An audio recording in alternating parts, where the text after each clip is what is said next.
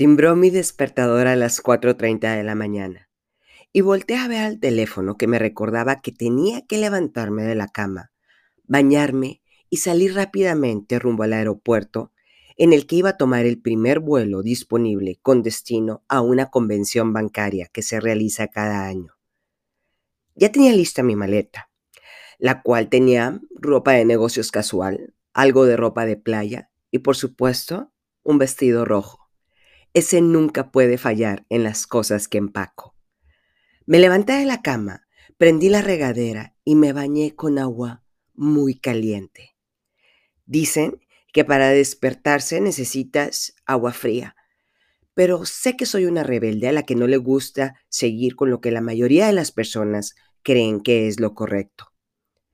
Después de secarme, entré a mi closet, me vestí con un pantalón claro y una blusa blanca. Por alguna razón pensé en ponerme una negra, pero iba a la playa. Algo olía diferente en mi closet, un olor a madera. No me acordaba dónde había puesto ese difusor de olores. Me puse frente al espejo y me dije, aquí vamos. Tomé mi teléfono y vi tres llamadas perdidas de varias amigas que me habían hablado a las 11 de la noche, apenas hace unas horas. Mi corazón ya estaba latiendo aceleradamente. A la hora que llamaron, yo estaba dormida, por lo que no pude contestar esas llamadas.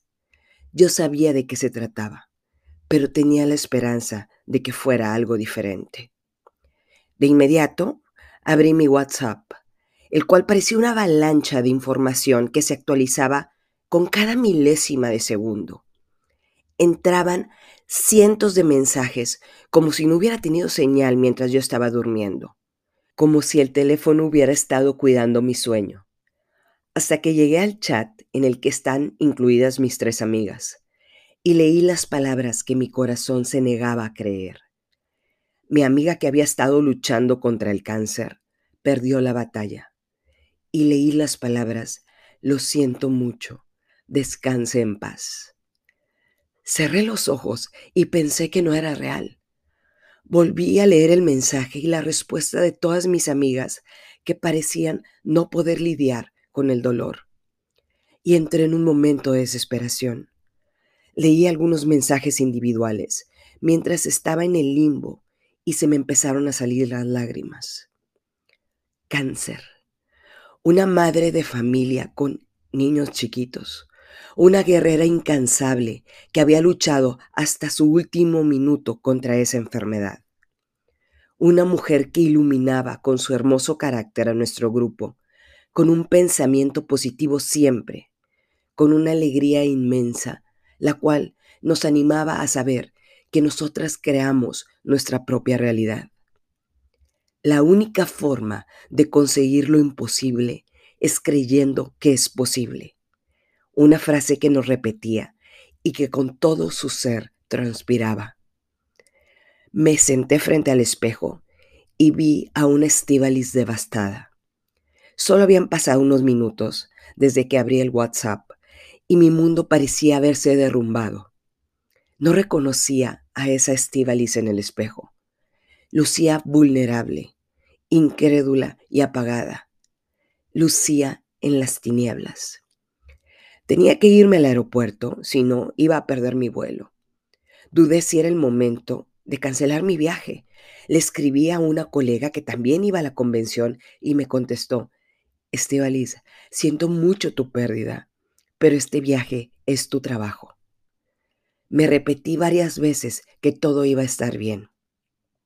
Le di un beso a cada uno de mis hijos, los cuales todavía estaban durmiendo.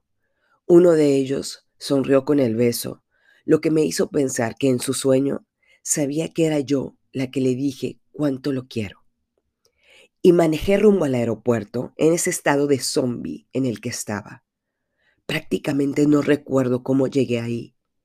Me bajé de mi camioneta, caminé hacia la terminal y luego me regresé al estacionamiento porque me di cuenta que se me habían olvidado mis llaves, mi bolsa de mano y mi maleta hice el check-in y en varias, ocasiones me quise regresar a mi camioneta. ¿Cómo me iba a perder el funeral? ¿Qué les iba a decir a mis hijos a distancia? ¿Cómo les iba a explicar algo que nadie está preparado para explicar? Finalmente, me subí al avión. Era mi trabajo. Además, necesitaba arreglar un par de asuntos que estaban trabados y esta era la oportunidad de hacerlo de forma presencial, sin tener que viajar a varias ciudades del país, porque todas estas personas estarían en la convención. En todo el vuelo usé lentes oscuros y estuve en completo silencio. La señora a un lado de mí me preguntó varias veces si estaba bien. Trataba de respirar, pero el aire no era suficiente. A veces requería de tres intentos para que llegara aire a mis pulmones. Mi blusa estaba mojada por las lágrimas que se negaban a dejar de brotar de mis ojos como si fueran una cascada. No recordé cuándo fue la última vez que lloré de esa manera, pero sin duda había sido hace muchos años. Todo sabía a agua salada. Los Kleenex eran insuficientes. Cuando el vuelo aterrizó, seguía como zombie y sorpresivamente vi el nombre de otra amiga mía en la pantalla al lado de las bandas en las que nos entregaban las maletas. La pantalla decía que eran unos traslados VIP para ella y la llamé por teléfono de inmediato. Le pregunté si estaba en el aeropuerto de Vallarta porque realmente necesitaba darle un abrazo a alguien. Me sentía desconsolada. Me respondió que venía en el siguiente vuelo porque iba de vacaciones con su esposo. El vuelo en el que venía estaba retrasado. Me dijo que ella estaba igual de triste por la noticia. De hecho, me dio un par de actualizaciones que me perdí en el traslado porque me negué a leer el chat de nueva cuenta. Cuando llegué al hotel, se me sentía en las tinieblas. Hablé con mis hijos por videollamada, les dije lo que había pasado y los cuatro lloraron por la noticia. Y ahí estaba yo, tratando de encontrar las palabras correctas, las cuales tenían todo menos ser las correctas. Solo trataba de transmitir consuelo. Y por supuesto, quería asegurarles que todo iba a estar bien, que sentía mucho no estar con ellos, pero era parte de mi trabajo ir a este evento. Pero que cualquier cosa, cualquier pregunta, iban a estar sus abuelitos con ellos para explicarles. No sé cuánto tiempo pasé en la cama de mi cuarto, pero tuve que salir por hielos para tratar de bajarle la inflamación a mis ojos. Tuve que quitar la colcha que estaba arriba de la cama porque estaba mojada con una cantidad de lágrimas que no creí que fuera capaz de producir. Me vi al espejo y me di cuenta que parecía Gollum, este personaje del Señor de los Anillos. Y después de una hora de hielo, media tonelada de maquillaje me obligué a salir a la cena, que sería la inauguración del evento. Por supuesto que no tenía el ánimo para platicar con mis colegas.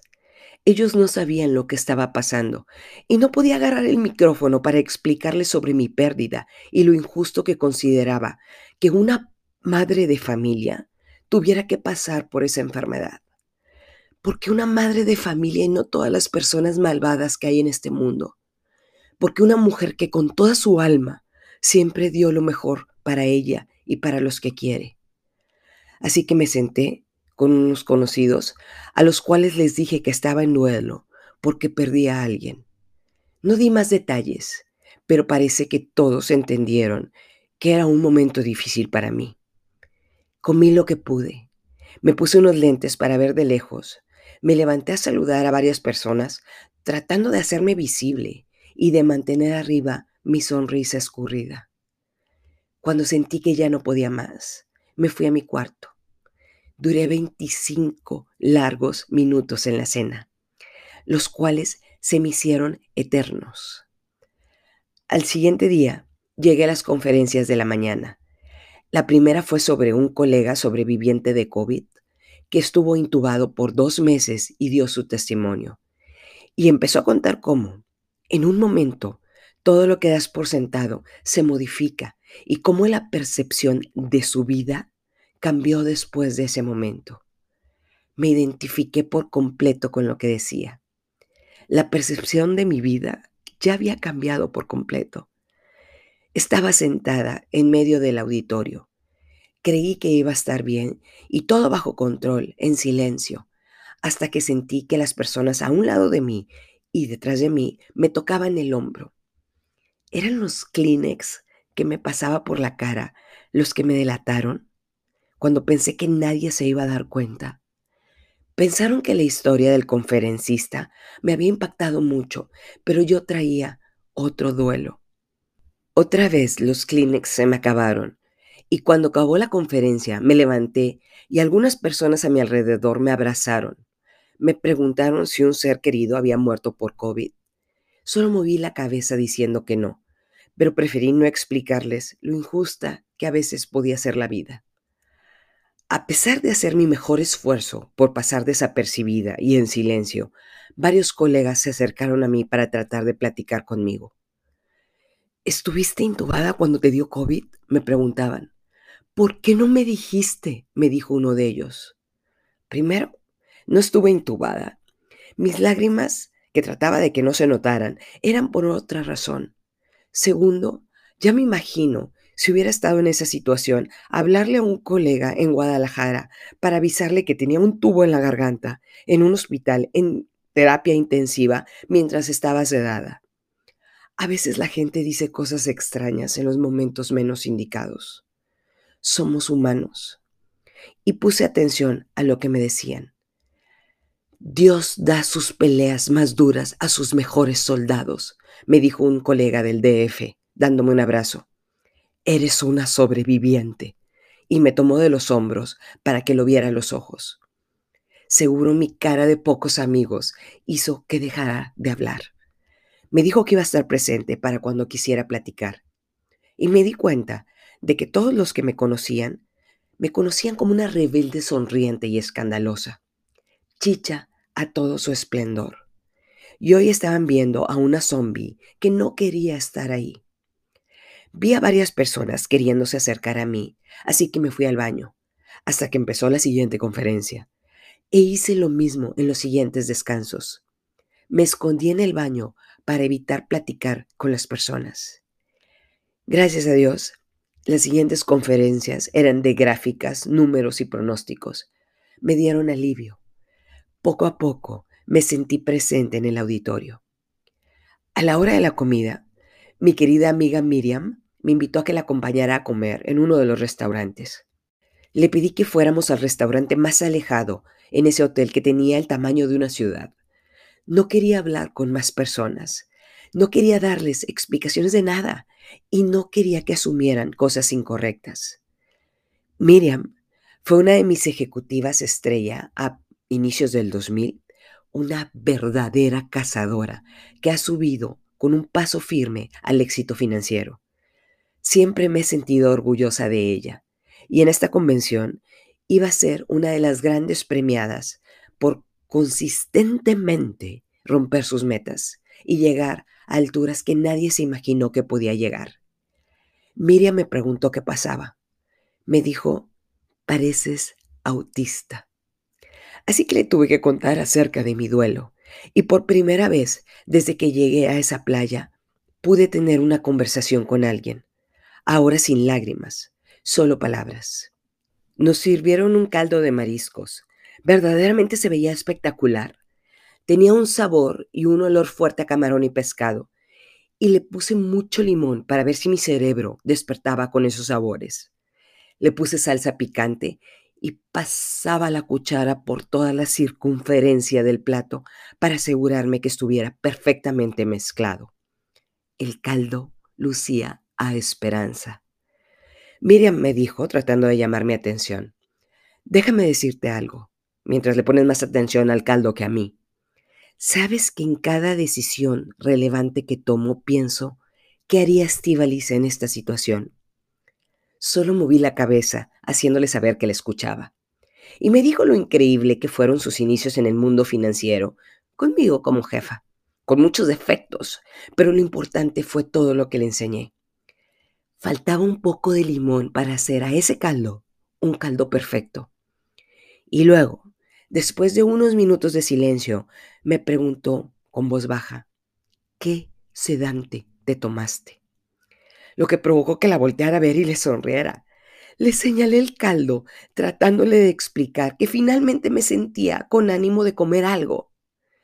Le dije a Miriam que ya le había explicado, que la tristeza me tenía atrapada, que pensé más de 100 veces en las últimas 24 horas tomar un avión y regresarme a Monterrey porque quería estar cerca de mis hijos, y una decena de argumentos sobre las injusticias de la vida. Le dije, estoy en duelo y me dio unas dulces palabras que parecían más bien cuchillos. Has estado varios años en duelo. Era demasiada realidad para un simple caldo de mariscos. Solté la cuchara, la volteé a ver con duda y Miriam tuvo toda mi atención. Te veo apagada, Estivalis. Esta no eres tú. Perdiste tu muchisness. Le dije que me encantaba esa frase de la película Alicia en, el País de las Maravillas, pero no sabía a qué se refería. Oigo tu podcast. Me gusta cómo te reinventas. Me gusta lo que estás haciendo, pero parece que te falta algo. No luces como tú. Yo conozco a la verdadera Estivalis. Eres una mujer que lucha por lo que quiere, que no se detiene ante nada, que inventa, crea y pivotea. Esta versión de Estivalis me hace pensar que llevas varios años en duelo o simplemente algo murió en ti. Y aquí estoy hoy comiendo contigo para averiguarlo. La gente suele llamar a esto una interfriendship. La vi a los ojos de forma empática, haciéndole saber que no era el momento para decírmelo. Realmente estaba emocionalmente comprometida, pero Miriam no se detuvo. Era su momento y sus ojos parecían de bruja malvada, pero sus palabras eran suaves, cargadas emocionalmente. Se negaban a darme esquina, se negaban a que continuara en mi romance con el caldo de mariscos, con mucho limón o en mi duelo. Estaba obligándome a ponerme frente al espejo y ver una realidad que yo no entendía. Haces magia, Estivalis. Has hecho magia por muchos años. La vida es corta, como lo puedes comprobar con lo que estás viviendo. Es hora de volver a brillar. Necesitas recoger los pedazos en los que te quebraste y volver a ser la mujer que construye. No sé si es una zona de confort, no sé si es el luto, pero es el momento de regresar al país de las maravillas.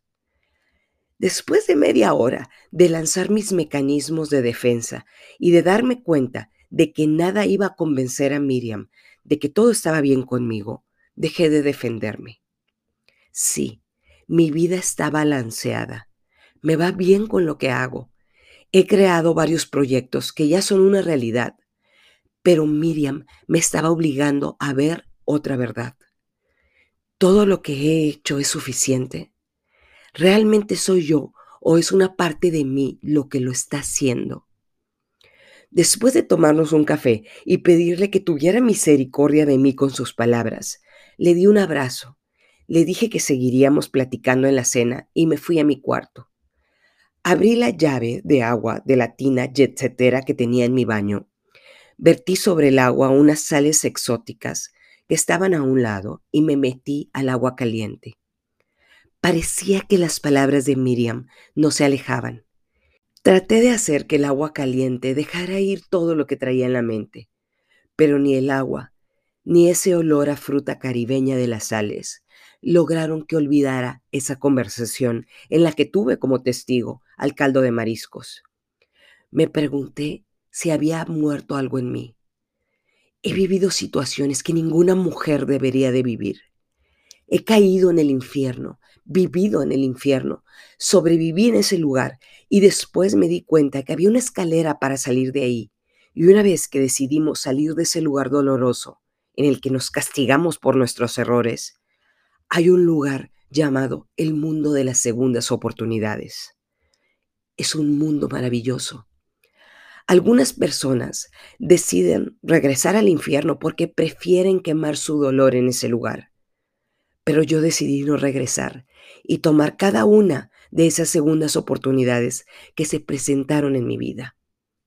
He visto cómo hay personas que como disco rayado reviven sus peores errores. niegan sus oportunidades, no pueden digerir lo que les ha pasado. Para mí, hubo un momento en el que decidí que era suficiente y subí por la escalera y crucé una puerta. Decidí quedarme en ese mundo, un mundo maravilloso en el que la gente florece y empieza a dar fruto con sus acciones, sin importar cuántos errores han cometido en su vida. Me di cuenta que si volteaba a donde estaba la escalera, mis fantasmas estaban allí, muy monos. Algo en las sales de la tina me hizo saber que esos fantasmas no eran mis enemigos. Si los niegas, se la pasan a tu alrededor tratando de llamar tu atención. Si sigues quitándoles importancia, se te presentan en situaciones, en conversaciones, en tu vida diaria, porque tienen la misión de hacer que los reconozcas. Una vez que les pones nombre y sabes que son parte de tu vida, se convierten en los que levantan los pedazos que quedaron de ti, unen esos pedazos, te dicen que estás viva y te enseñan la escalera para que salgas del lugar en el que te estás quemando. Una vez que reconoces a esos fantasmas, te animan a subir y te dicen que eres mucho más que lo que te ha pasado. Realmente he aprendido a apreciar a esos fantasmas. No lo siento en mi mesa, pero reconozco lo que han hecho en mí. La pregunta ahora era, ¿estoy dejando pasar algunas oportunidades? Miriam me enseñó un fantasma que me negaba a reconocer, la insuficiencia. Un fantasma que diariamente me pregunta si puedo hacer algo mejor y mi mente en automático responde que he hecho suficiente. Trabajo, empresas, libros, podcast, administrar un hogar con cuatro velociraptores. El fantasma que había estado evitando, Miriam lo sentó en la mesa del restaurante enfrente del caldo de mariscos y me obligó a reconocerlo. Parte de mí se sintió en paz con lo que Miriam hizo. La paz de aquellos que se fueron, que no pueden consolar el dolor de aquellos que nos quedamos. Y en ese estado de paz decidí que era el momento para salir de la insuficiencia.